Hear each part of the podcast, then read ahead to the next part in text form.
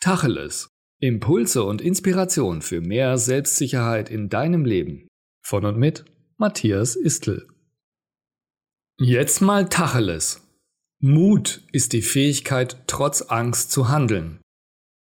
Wenn du etwas Neues oder Unbekanntes in deinem Leben erlebst, dann schwingt da meist auch eine gewisse Angst mit. Und das ist gut so, denn die Angst beschützt dich vor Gefahren. Nur heutzutage bist du in den meisten Fällen, in denen die Angst sich bei dir zeigt, nicht wirklich in Gefahr. Das sagt nur dein Unterbewusstsein, weil es keine Ahnung von diesem neuen Unbekannten hat.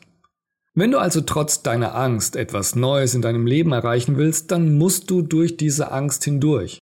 Nur so kannst du auch in deinem unbewussten System eine Erfahrung schaffen, die dich zukünftig weniger Angst haben lässt, wenn du diese oder eine ähnliche Erfahrung machst.